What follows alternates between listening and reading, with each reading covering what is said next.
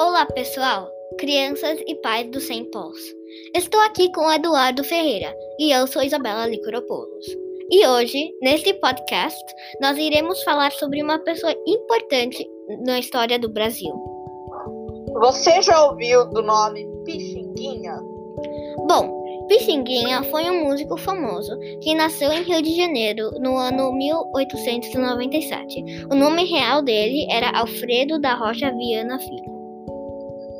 Seu pai era flautista e sua mãe, bom, eu não sei. Aos 15 anos, Pixinguinha começou sua carreira como músico. Como, como músico. Você acredita? Ele começou com a flauta, mas após um tempo começou a entrar em, em outros instrumentos, como piano. Depois de um tempo, começou a tocar saxofone e dominou, e eu dominou. Come, começou a tocar saxofone em volta do Brasil, mas com 76 anos morreu no seu primeiro lar, Rio de Janeiro.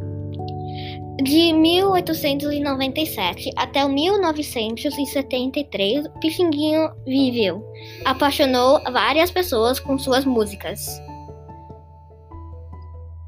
Até o nosso, nosso próximo podcast, podcast. se nós fizermos outro.